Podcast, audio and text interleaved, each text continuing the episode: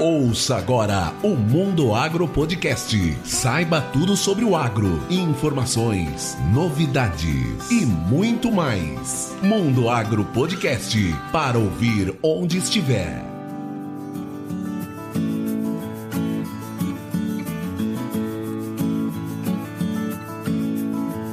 Bem-vindos ao Mundo Agro Podcast. E na sequência da série Tecnologia de Aplicação, estamos hoje com Fernando Cassis Carvalho, diretamente lá de Botucatu, pertencente à Agroefetiva e especialista em tecnologia de aplicação aérea. Tudo bom, Fernando? Gostaria primeiramente de agradecer a sua presença e vou pedir para que você possa se apresentar para os ouvintes do Mundo Agro Podcast. Certo, Rogério. Bom, eu que agradeço a oportunidade, eu acompanho o trabalho de vocês aí e é um trabalho muito bacana, então obrigado pela oportunidade. Eu sou engenheiro agrônomo, Rogério. Eu me formei na Universidade Estadual do Norte do Paraná em 2010 e iniciei meu mestrado aqui em Botucatu, sob orientação do professor Ulisses Antoniassi, né? Você conhece muito bem Botucatu e o professor Ulisses. E, e, desde o começo do meu mestrado, eu já trabalhei com aplicação aérea. Então, a minha dissertação, por exemplo, foi é, um, um, comparativo entre caudas em aplicação aérea e terrestre. Depois, no doutorado,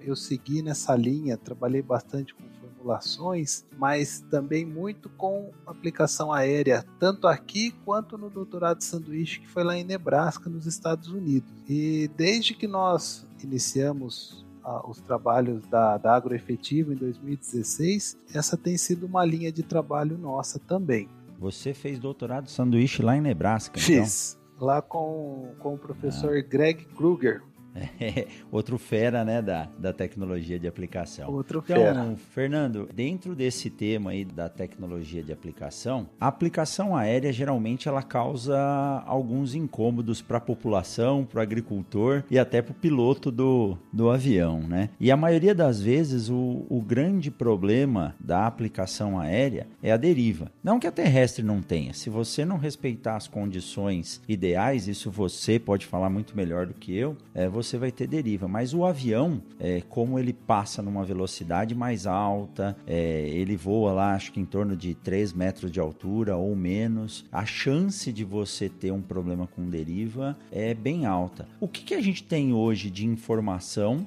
E o que, que a gente tem hoje de métodos para poder controlar isso, Fernando? Legal, Rogério. O avião, a, é, a aeronave agrícola, né? Ela realmente diferencia do pulverizador terrestre por essas características. Velocidade de voo, altura de voo também tem, tem um diferencial grande da terrestre, né? Então, quando a gota é lançada do avião, da aeronave agrícola, até ela chegar ao alvo, é uma distância maior do que a terrestre, que muitas vezes exige da gente um cuidado maior. Agora nós temos muitas certo. técnicas de redução de deriva para evitar esse problema, Rogério. É, e aí nós poderíamos listar uma série de TRDs que a gente chama, né, técnicas de redução de deriva, como por exemplo a direção do vento, as condições meteorológicas, o estudo do entorno, a seleção correta do espectro de gotas. Então, esse pacote de informações, quando bem é, seguido, bem orientado, bem trabalhado, Rogério, torna a aplicação aérea muito segura. Entendi. Então, é um conjunto de tecnologias e elas evoluíram ao longo do tempo. Né? Eu, eu, eu lembro da época que, que eu fiz faculdade, não faz muito tempo, tá, Fernando? Tá. Mas se falava muito ainda no rapaz que ficava com a bandeirinha ali para o avião passar, que já era uma coisa que nos causava um pouco de incômodo. Uma pessoa ter que ficar embaixo da aplicação para demarcar para o piloto aonde foi a faixa de aplicação. Aí, com a entrada do sistema sistema de GPS, DGPS, isso ficou muito mais seguro e acredito que muito mais preciso. Conheço um pouco melhor a parte de aplicação terrestre. Hoje, até com sistemas de fechamento individual de bicos, você aumenta muito a eficiência, diminui a sobreposição efetiva. Né? Então, como foi a evolução disso ao longo do tempo para chegar nessas técnicas que você citou é agora? É verdade, Rogério. Isso quem é mais antigo, né, se, se lembra. Então, nós passamos por um período de evolução onde deixou-se de usar o, o, o bandeirinha Bandeirinha porque a pessoa realmente ficava com uma bandeira na mão e ela ajudava o piloto a iniciar uma passada e terminar a passada, né? O que na prática do dia a dia muitas vezes a gente chama de tiro, que é onde o avião é. faz aquela faixa de, de aplicação. Então, com o advento do, do, GPS, né, com o sinal diferencial, a gente tem hoje, próximo ao hopper, que é o tanque da aeronave, uma barra de luzes que o piloto, ele durante o voo, ele observa aquela barra, ela tá ligada ao GPS e ele sabe se ele precisa ir mais para a direita, mais para a esquerda, ele sabe o ponto exato que ele entra naquele tiro e, e ele termina. Então eliminou esse risco para essa pessoa que ficava ali auxiliando ele no dia, de no dia a dia de trabalho. Perfeito. Eu tenho um sistema hoje auxiliando os tiros, as faixas de aplicação. Mas dependendo da posição que está o vento, pode haver um deslocamento mais para a direita, mais para a esquerda, ou se o piloto está aplicando no sentido do vento, nem sei. Uh, na aplicação aérea, você tem que fazer o tiro passando perpendicular ao sentido do vento, no sentido contra o vento. Como que isso funciona para aumentar a eficiência do, do, do, processo? Legal, Rogério. Em aplicação aérea, a gente procura sempre trabalhar com vento de través, né, perpendicular ao vento. Essa ideia, esse princípio, é para ajudar na uniformização da cauda aplicada, né, das gotas aplicadas no alvo então a gente procura trabalhar com, nesse sentido. E tem-se a ideia de que a faixa ela abre um pouco mais também quando a gente trabalha com vento desse sentido. Porém. Ah, você ganha em rendimento, isso, talvez um isso. pouco. Porém, Rogério, a gente tem feito um, um, trabalho que nós chamamos de IFD, que é a inspeção da faixa de deposição. E, e é um sistema que ele avalia a uniformidade da faixa. Então nós sempre avaliamos essa faixa de deposição com vento orientado, que a gente chama de vento de proa. Então o avião voa bem na direção que o vento vem. Então esse seria um parâmetro utilizado para que a gente tenha aquela largura de faixa, bem como a uniformidade, numa situação mais difícil de trabalhar, vamos dizer assim. Tendo essa situação, é, voando dessa forma e tendo uma determinação da faixa nessa situação mais difícil, a gente tem segurança para trabalhar no campo em várias direções do vento, porque a gente conhece a faixa que a gente está utilizando e como o vento ele muda de direção uhum. ao longo do dia, né, Rogério? A, a, a gente fica às vezes, Sim. por exemplo, nessas pesquisas de campo que a gente faz, horas do lado de uma estação meteorológica. Então, em 10, 15, 20 minutos, o vento muda de direção. Vai um pouco para o sul, um pouco para o sudeste. E essa mudança acontece durante o trabalho. Por isso que a gente precisa ter uma faixa que atenda a várias direções do vento. E aliado a isso, o papel dos adjuvantes ele é fundamental, né? Mato Grosso quando eu conversei com o Rodolfo no, no primeiro episódio aí da série Tecnologia de Aplicação, ele falou de, acho que do, do Tocantins também, ou do Pará. É, geralmente a gente não tem as condições ideais, né? Que são temperaturas aí, acho que de até 30 graus, umidade relativa de 60%, não sei se. Aqui geralmente está muito quente, a taxa de evaporação muito alta. Então a gente precisa usar desses protetivos. E realmente eles auxiliam nisso? Auxiliam, Fernando? Rogério. Tem adjuvantes, por exemplo, que diminuem é, aumentam, na verdade, o tempo de evaporação das gotas. Então, essa gota ela demora mais para evaporar, né, para secar, vamos dizer assim, para sumir. Então, dá um tempo maior para que ela atinja o alvo. Tem adjuvantes também, Rogério, que eles aumentam de forma geral o espectro de gotas. E essa gota maior, ela também tem mais tempo para chegar no alvo e aumenta a velocidade de deslocamento dela da ponta até o alvo. Então são vários, é, várias formas que os adjuvantes possuem para melhorar esse aspecto, Rogério. Se a gente for falar da principal cultura aqui do, do Mato Grosso, principal não, mas é que tem a maior área a maior demanda, soja. E a principal doença a ser controlada na soja, que é a ferrugem. A gente sabe que a ferrugem, ela começa do bacheiro para cima. Então, todos os agricultores hoje sabem que a, o controle da ferrugem ele é preventivo. Se você observar a doença na lavoura, você já tem uma perda embutida. E é difícil porque a primeira aplicação é, é difícil falar é, de fase de desenvolvimento em termos cronológicos para uma cultura, né? Mas em torno lá dos seus 30, 35 dias seria o ideal, uma cultura de ciclo mais curto, né? os materiais precoces é em torno de 100 100 dias, em torno de 30 dias seria o ideal para se aplicar. E eu vou aplicar passando por cima da cultura e tenho que fazer com que essa gota atinja as folhas lá do bacheiro, que é a condição onde a ferrugem inicia o seu desenvolvimento. E na maioria das vezes se tem uma dificuldade muito grande. Nos autopropelidos terrestres tem um sistema de, uh, de indução de ar, né, de vórtex e assim por diante. Inclusive, é, a gente sabe que fazer aplicação sem vento é pior do que fazer é com um pouco de vento. O que, que a gente faz para conseguir fazer com que essa gota chegue lá embaixo na planta e passe aí em torno de 30, 40 centímetros de altura de planta já desenvolvida para atingir o alvo? Rogério, essa última é, colocação que, que você fez sobre condição meteorológica, ela é muito importante principalmente essa questão de ausência de vento. A, a gente, como roda muito pelo Brasil, né?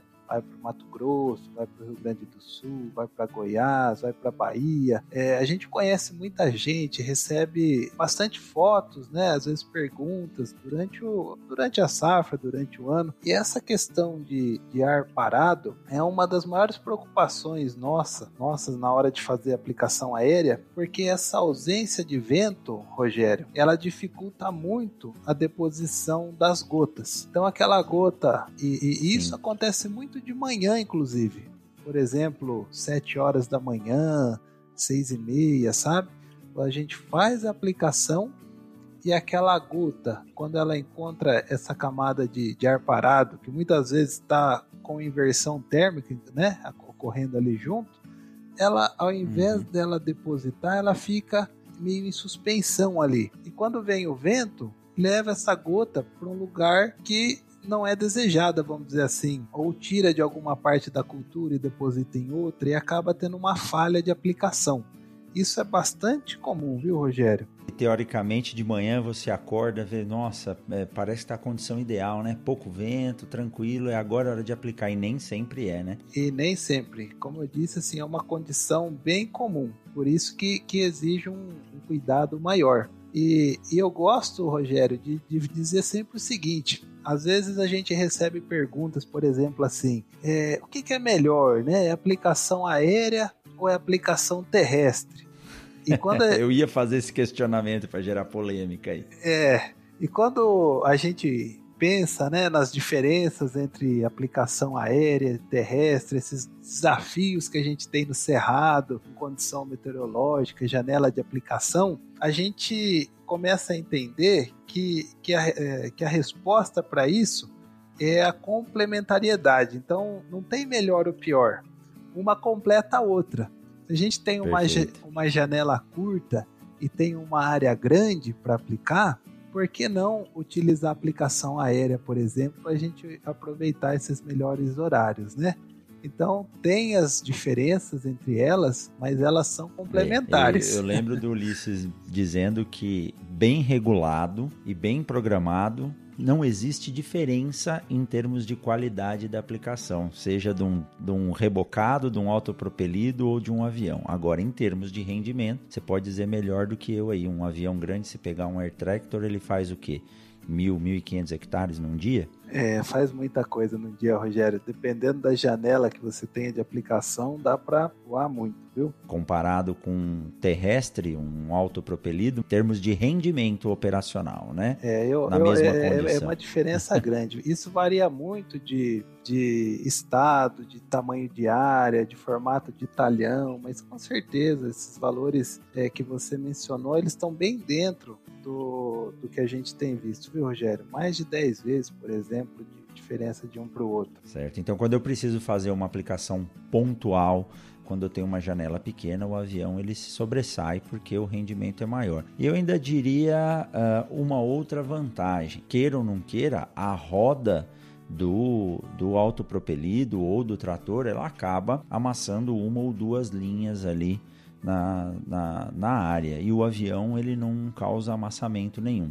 É óbvio que você acaba utilizando uh, às vezes o mesmo rastro, né? Faz um, um tráfego controlado para diminuir essa perda, mas o avião não tem o amassamento final que resulta em perda e que pode chegar dois, três sacos por, por hectare ou mais, dependendo da condição. É né? verdade, Rogério. A gente observa isso sim. Até nós fizemos um trabalho recente e, e, a, e a gente costuma dizer que, na média, cerca de 2 a 3% de perdas pode ocorrer, é normal ocorrer por amassamento em soja. É, um, é uma porcentagem grande, pode ser a diferença é, entre o lucro e o prejuízo verdade. hoje em dia, né? E deixa eu te perguntar uma outra coisa, Fernando. A aviação agrícola é algo que tem crescido muito, né? É, eu participei de um outro podcast que fala sobre aviação, do Litocast, do Aviões e Músicas, há uns dois meses atrás, e tinham dois rapazes novos que estavam ingressando na aviação comercial. E eu toquei no assunto da aviação agrícola. Aqui em Sinop, a gente mora perto uh, de um aeroporto, tem quatro aeródromos aqui e nós vemos muito avião passando. Então, a gente percebe que está aumentando muito o uso do avião.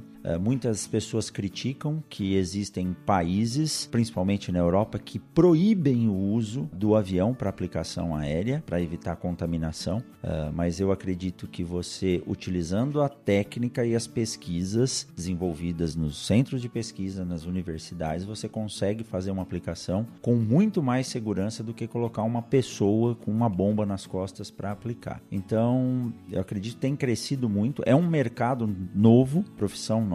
E vou além. Eu não sei por que, com esses surtos de alguns problemas que a gente tem, né? Vejo aqui em Sinop, cheguei de viagem e já tem três casos de morte aqui por dengue. Por que não se utilizar da aviação, né? Da, da aplicação aérea para fazer o controle desses focos de, de mosquito? Então, o que, que você vê em termos de profissão dos pilotos? Porque o piloto, além de ser piloto, ele tem que ser, ele é um aplicador. Ele tem que entender da lavoura, da cultura, ele tem que entender muito de clima e também do produto que ele está carregando. O que, que você vê em termos disso como uma nova profissão, um novo nicho de mercado? E fala um pouquinho para a gente também dessa questão de controle aí de problemas urbanos com insetos no uso da aplicação aérea. Rogério, essa pergunta é boa. A aviação agrícola, se não me falha a memória agora, ela foi regulamentada em 1972. O primeiro voo agrícola foi lá no Rio Grande do Sul, na região de Pelotas, né? E, e ela vem crescendo no país de lá para cá vem crescendo e vem evoluindo, né? Tanto a aviação agrícola como o uso de defensivos em geral. Se a gente pensar, por exemplo, na área de formulações, antigamente, Rogério, utilizava produtos sólidos em aplicação aérea, por exemplo, é, aplicação de sólidos mesmo, de pó. Hoje em dia a gente já não, não, não vê mais esse tipo de aplicação, então é uma evolução que vem ocorrendo. E a aviação agrícola, é, com esse crescimento sólido que tem tido aí, em torno de 4, 5% ao ano, ela abre oportunidade de trabalho para vários profissionais, né? E claro, o piloto agrícola ele tá, ele é peça-chave nesse processo. Hoje eu vejo, Rogério, como uma profissão muito interessante e aquelas pessoas, aqueles pilotos que vão atrás de conhecimento, que se destacam no mercado, tanto pela questão de, de segurança operacional da atividade, quanto aprofundar o conhecimento em tecnologia de aplicação, eles têm tido destaque, sabe, Rogério? Porque uhum. a aviação agrícola é uma matéria que, que é pouco abordada nas universidades. Aqui Exatamente. em Botucatu ainda a gente tem o privilégio, por exemplo, de ter o, o professor Ulisses, né? Mas tem é uma fábrica de avião agrícola aí do lado, né? Do lado. e ele leva a gente lá para visitar e conhecer. É um privilégio mesmo. É um privilégio. Agora é, tem a, a Embraer aqui do lado e tem a Aeroglobo, que também é a maior revendedora de, de air tractor do Brasil, se eu não me engano, da América Latina, onde os alunos têm essa possibilidade de conhecer as duas principais aeronaves do mercado. Né? Eles vão, por exemplo, vão, conhecem o simulador é, que tem lá na, na Aeroglobo, simulam voo. Aí em então, Botucatu? Aqui em Botucatu. Na minha é, época não tinha. é, então eles têm bastante Olha contato. Só. É, só que é uma área que a gente precisa né, de mais é, expansão, vamos dizer assim, em universidades, por exemplo. Então, aquele piloto agrícola que busca informação, tecnologia de aplicação, por exemplo, né, em, em, áreas do conhecimento que tornam a aplicação cada vez com mais qualidade, esse profissional ele tem um diferencial maior e ele é mais desejado pelo mercado, né? Exatamente. E isso não é corriqueiro coordenei o curso de agronomia aqui de Sinop por quatro anos, mas participei e participo efetivamente da, da formação dos, dos projetos pedagógicos e realmente a gente tem uma dificuldade muito grande hoje de embutir isso, embora o tema esteja presente nas ementas das disciplinas, mas é difícil você ter profissionais para trabalhar com isso. Diferente de universidades que eu visitei nos Estados Unidos, que até aeroporto tinha dentro da universidade, tinham cursos específicos para isso, né? Mas e a segunda pergunta que eu te falei lá, a questão do controle de, de pragas urbanas com aplicação aérea. É algo que a gente ouve falar, mas a população é, se sente muito incomodada em ver um avião passando e aplicando alguma coisa. Tem alguma estratégia ou você conhece alguma coisa que vem por aí para poder, poder fazer esse uso, Fernando? Rogério, é, isso é interessante, né?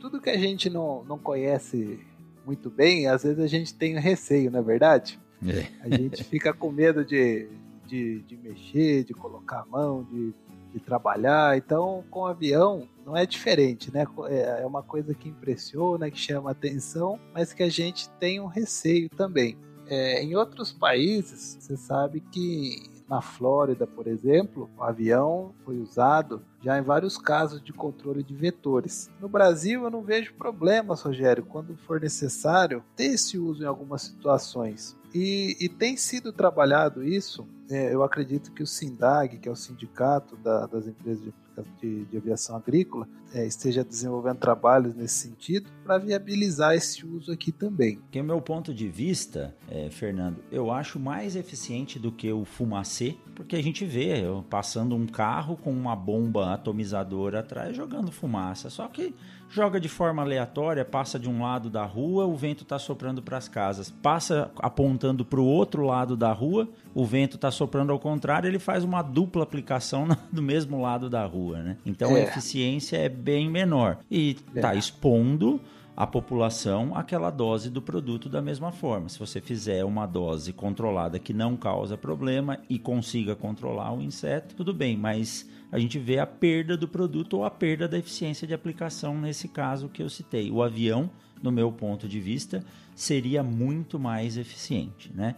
Fora que você pode escolher um horário ou uma condição em que que tenha um número menor de pessoas ali e você consegue atingir os principais focos que nas reportagens que aparecem são caixa d'água e calhas abertas, aonde o fumacê às vezes a fumaça não vai subir e atingir aquela calha, né? Ela fica mais na, na faixa aí dos 2 a 3 metros de altura. Isso aí. É, as pessoas elas têm que entender é, que tem uma série de, de, de requisitos, uma legislação específica para aplicação aérea, e ela, como qualquer ferramenta, quando utilizada de maneira correta, ela tem toda a segurança, né? Nós temos todo o respaldo para usar daquela técnica com tranquilidade, Rogério.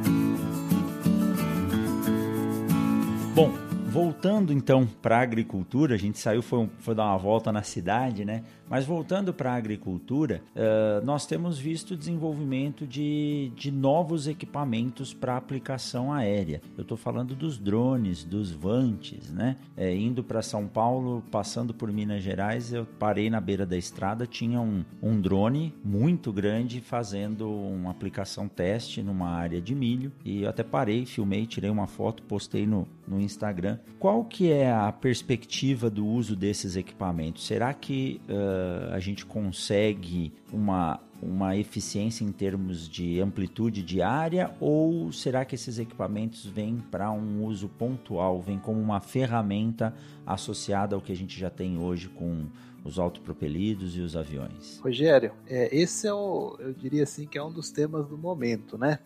O, eu vejo o uso de, de drones, de vantes, né?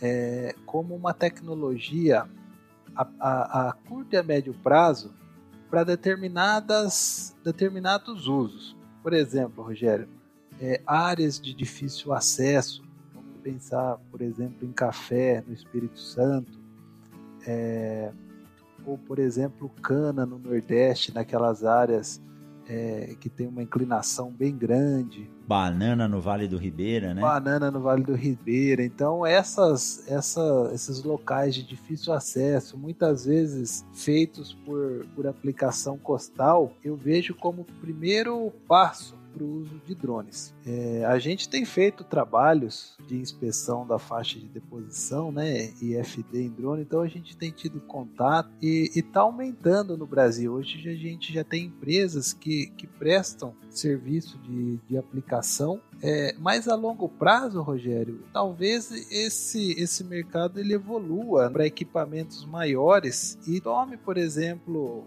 vamos dizer assim, concorra, por exemplo, com um pulverizador maior. Mas para isso acontecer, Rogério, ainda tem a questão da legislação que, que hoje no Brasil ela, ela restringe, por exemplo, ao peso máximo de 25 quilos então tem uma série de desafios ainda para serem é, vencidos, vamos dizer assim, né? Até que a gente tenha equipamentos maiores trabalhando na agricultura, tá? Eu também acho que é, é uma tecnologia sem volta. É, eles são realmente eles nos dão a possibilidade de acessar locais onde um trator não entra. É, a família da minha esposa é do Vale do Ribeira e eu acompanho lá quando estou de férias os aviões aplicando na montanha. Não é fácil né? É muito difícil comparado com as áreas planas que nós temos aqui no Mato Grosso, mas uh, ele vai vir realmente como, como uma ferramenta. Fernando, eu queria agora ir um pouquinho mais a fundo e você falou da inspeção de faixas de deposição.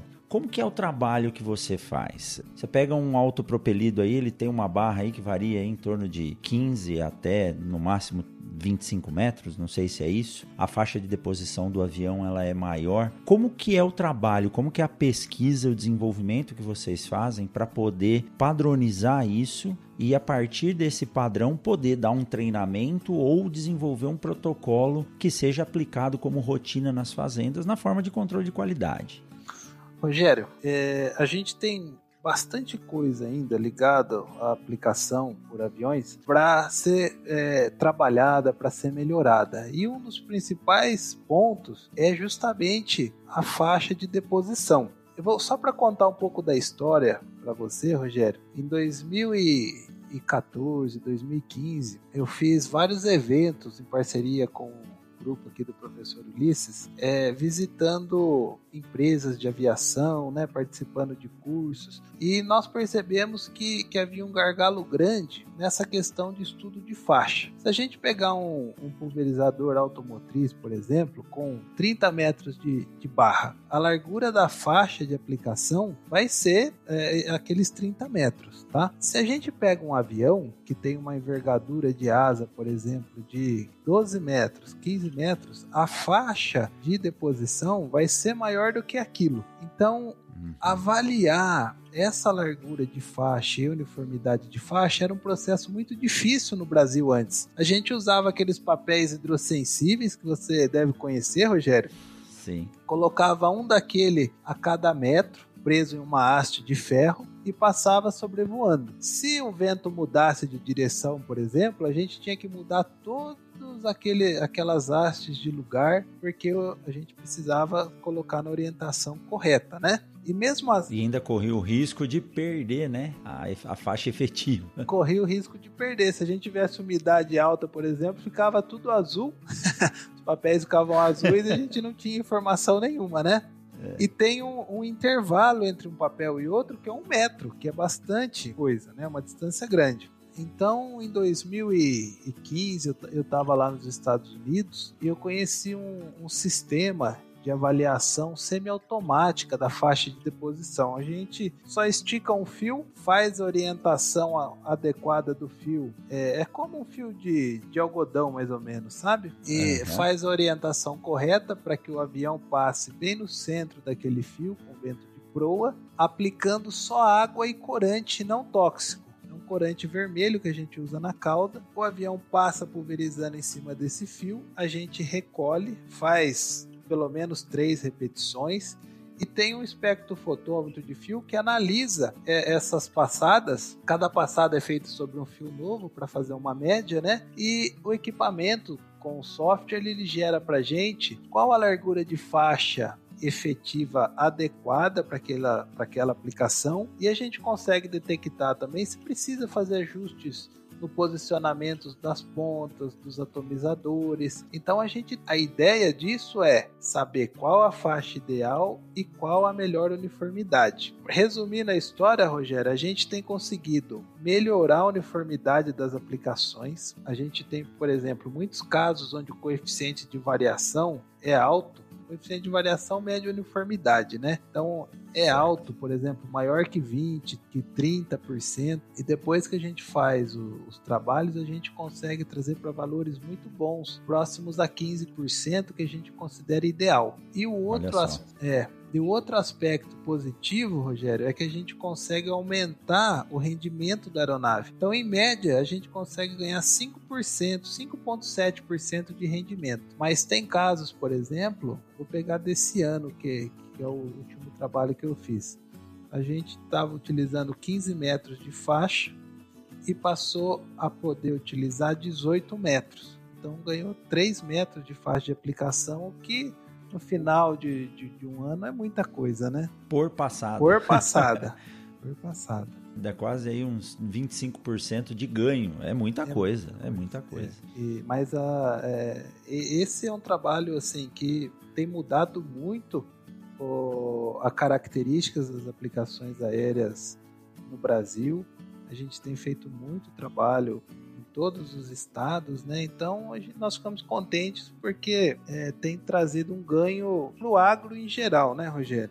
Fantástico. Eu sou, eu sou fã, Fernando, de, de tecnologia, desenvolvimento tecnológico. Eu acho que a tecnologia bem usada, ela vem nos ajudar e tem ajudado muito. Essa mudança de forma de avaliação, sim, você falou, eu estudei com o professor Raitano, o professor Ulisses, sempre a gente usava esses papéis termosensíveis, termosensíveis não, hidro, hidrossensíveis, perdão, mas realmente, é, quando a gente vê as condições de campo, você sabe que ele não, não te dá uma precisão é, efetiva. E fantástico, um espectrofotômetro que faz a leitura de um fio no campo e esse fio você pode esticar ele com duas vezes o tamanho da, da previsão de faixa e ele vai pegar somente aquilo que está sendo, tá sendo aplicado. Então é uso aí de um equipamento, uma tecnologia nova que vem auxiliar o produtor e um ganho aí de 20, 25% em termos de rendimento. Isso pode fazer a diferença no lucro final, na margem de lucro lá para o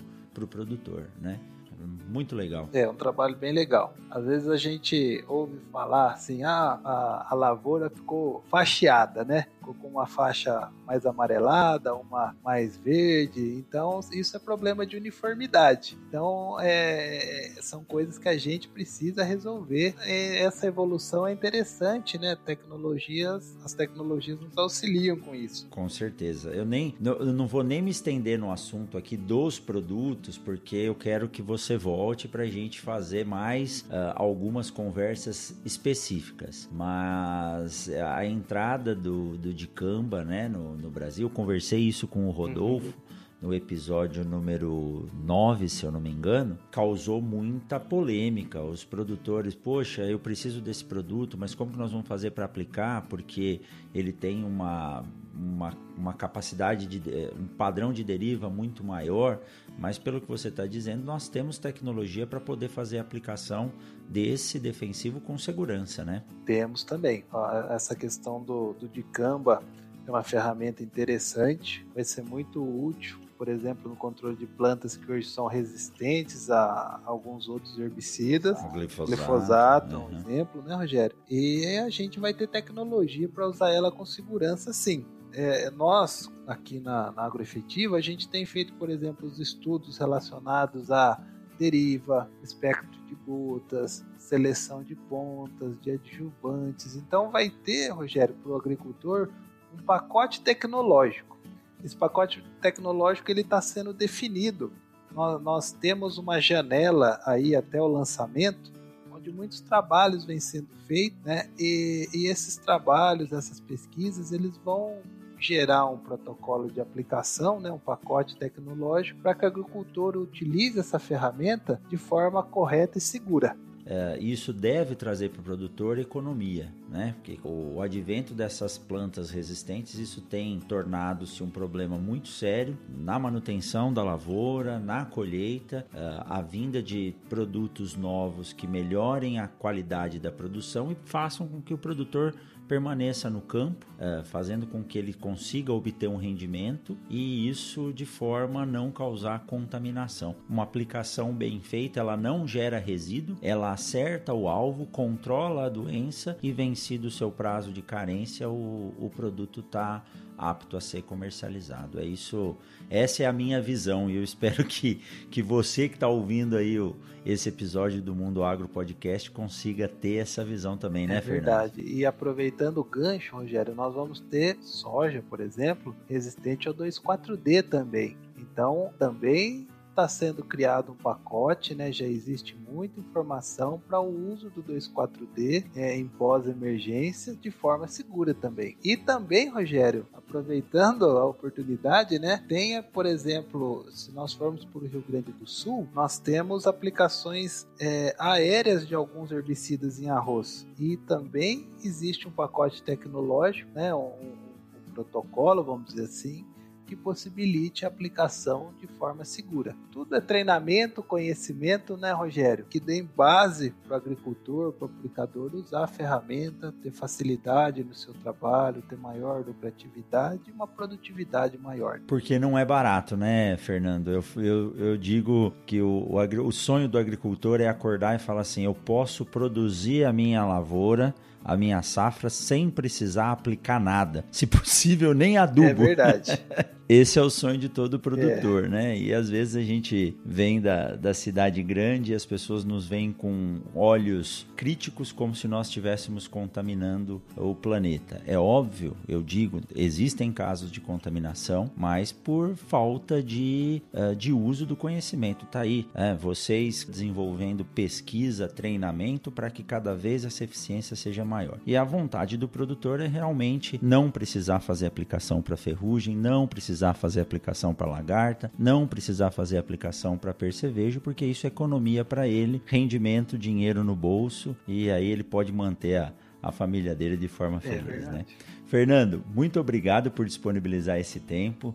É um papo fantástico. Falar de tecnologia de aplicação é muito legal. Sempre surgem muitas dúvidas. Aplicação aérea ainda muito mais. Já vou deixar marcado com você assim que for uh, sair as normativas de liberação desses novos produtos. Vamos voltar a conversar com você, com o Rodolfo, com toda a equipe aí da, da Agroefetiva para trazer informação de qualidade e informação nova para o produtor para que ele possa se, se capacitar, se munir disso e aplicar essa informação ao campo. Muito obrigado, viu, Fernando? Gostaria que você deixasse o seu contato, seja aí no Instagram, o seu telefone.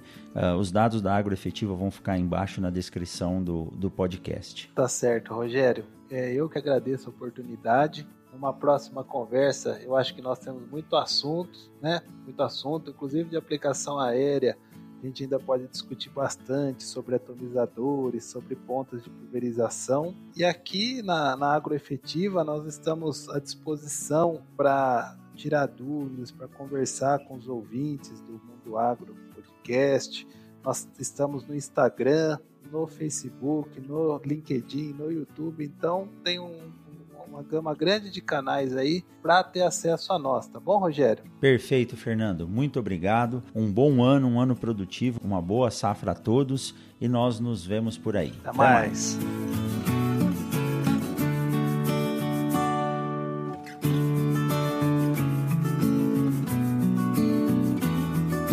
Mundo Agro Podcast para ouvir onde estiver.